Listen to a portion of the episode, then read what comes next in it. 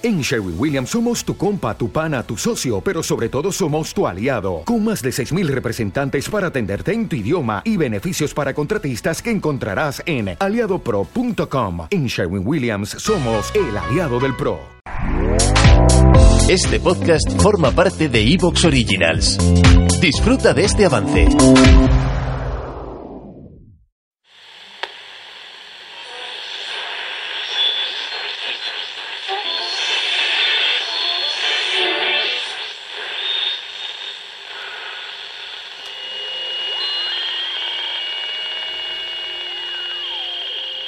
Esto es un mensaje de Anonymous para toda la población.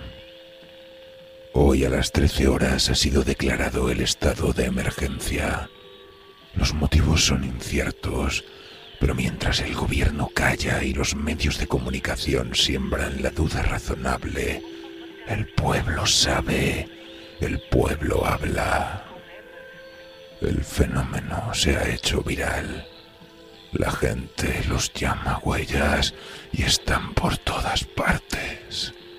En nuestras calles y parques y avenidas, en nuestras casas, las tormentas eléctricas se han multiplicado. Todos hemos visto alguno. Figuras pálidas y estáticas, sin rostro, acalladas. Por eso nos hemos visto obligados a actuar. Los espectros de clase 1 y 2 parecen inofensivos, no emiten radiación ni responden a estímulos. Pero hay una tercera clase de la que nadie habla. Si se cruzan con ellos, no intenten interactuar, no se les acerquen. Establezcan un perímetro de seguridad, almacenen comida y agua. No hagan caso de la televisión ni de la prensa. Se avecinan tiempos oscuros y terribles, y vendrán los vendedores de falsos dioses y engañarán a muchos, y se escucharán rumores de guerras, pero no desfallezcan. Es necesario que esto suceda, pero todavía no será el fin. Se levantarán nación contra nación y reino contra reino. Les hablarán de hambres y de guerras pero no pierdan la esperanza. Mantengan abierta esta frecuencia. Todo esto apenas es el comienzo.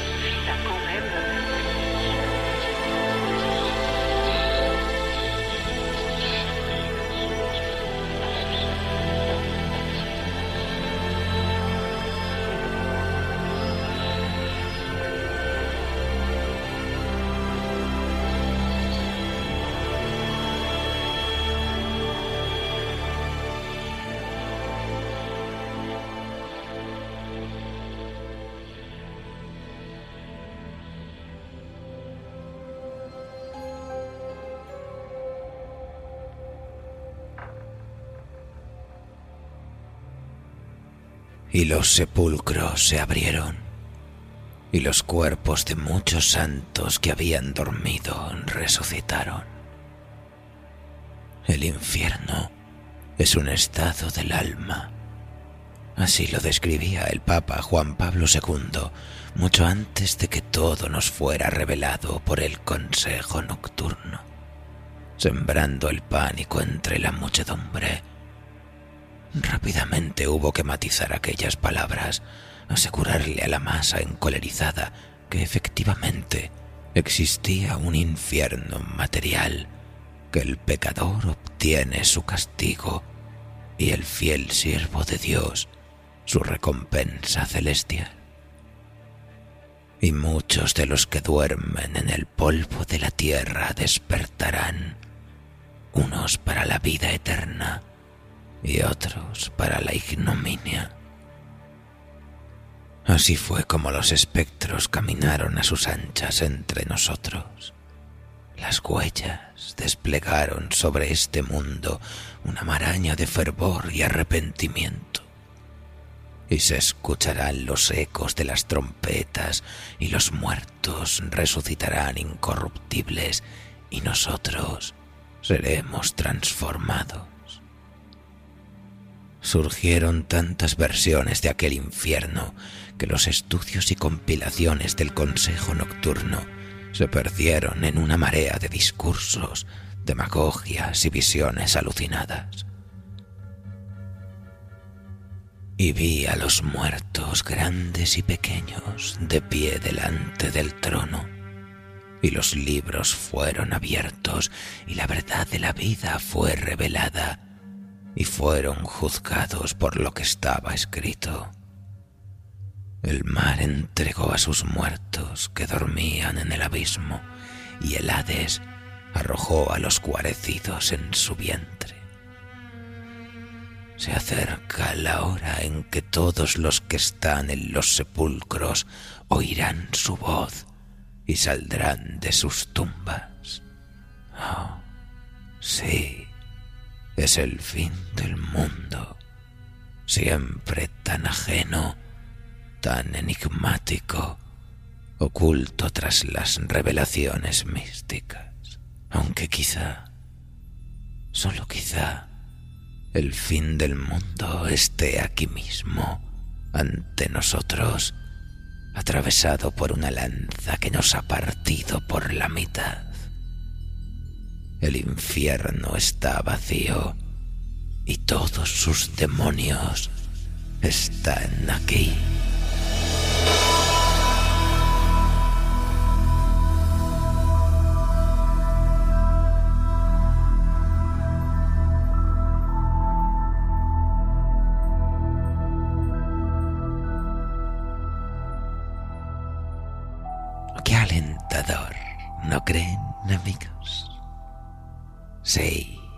Esta es la reforja de la nueva era del Atlas Negro un nuevo montaje del relato fundacional que da origen y sentido al viaje del Consejo Nocturno a través de las sombras. Atrévanse a entrar, amigos. Acomódense en su cubil favorito.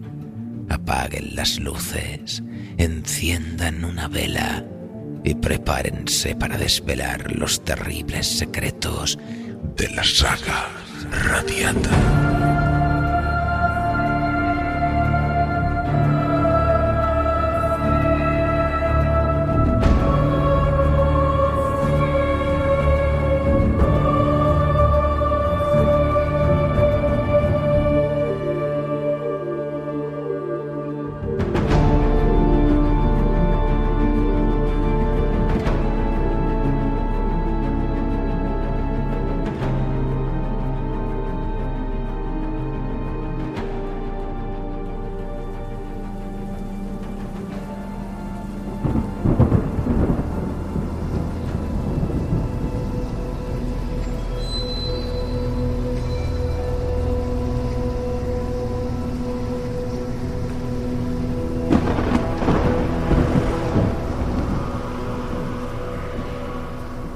El señor del cisma ante levante.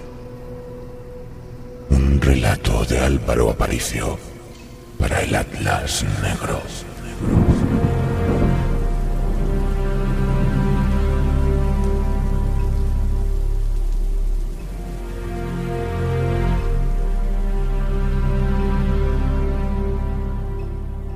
No somos una secta. Perseguirnos, tildarnos teresiarcas de San Benito y auto de fe, caricaturizarnos en los periódicos, convertirnos en protagonistas de mil infamias. Muchos querríais que dejásemos quieta vuestra realidad, que no interfiramos en la comodidad de la ignorancia que os protege pero no hay bóvedas de acero capaces de contener el derrumbe del cielo. Las umbras, esas colosales tormentas, se suceden una tras otra con regularidad creciente, y al emerger a la luz del nuevo día, siempre descubrimos que pertenecemos a una tierra extraña, con nuevas reglas, con peores pesadillas. No somos una secta. Y aún así, nosotros, el Consejo Nocturno, o lo que queda de él después de meses de persecución, torturas y ejecuciones, nos vimos forzados a abandonar Europa, a continuar arrojándole preguntas al firmamento desde el abrigo de las junglas, en connivencia con tribus miserables, allí donde los árboles nos ocultan de los últimos satélites militares que mantenéis en órbita. Pero no importa lo que escriba. No importa que grabe este audio aquí, rodeado de bioluminiscencias, envuelto en la nauseabunda humedad de las lluvias tropicales, en los restos desperdigados de un asentamiento dedicado a la tala ilegal y a la matanza indiscriminada de indígenas. ¿Qué importa que el mundo se caiga a pedazos si al propio mundo parece no importarle? ¿Cómo responder ante la barbarie de la negación si ninguna prueba se da por válida? Está escrito, todo lo está, en el Innocte Concilium de Otto Lechner, en la corona radiata de Darius Masenet, en la cuesta del agua de Yardua. Incluso digitalizamos nuestro Index Librorum Prohibitorum, el grial de los secretos.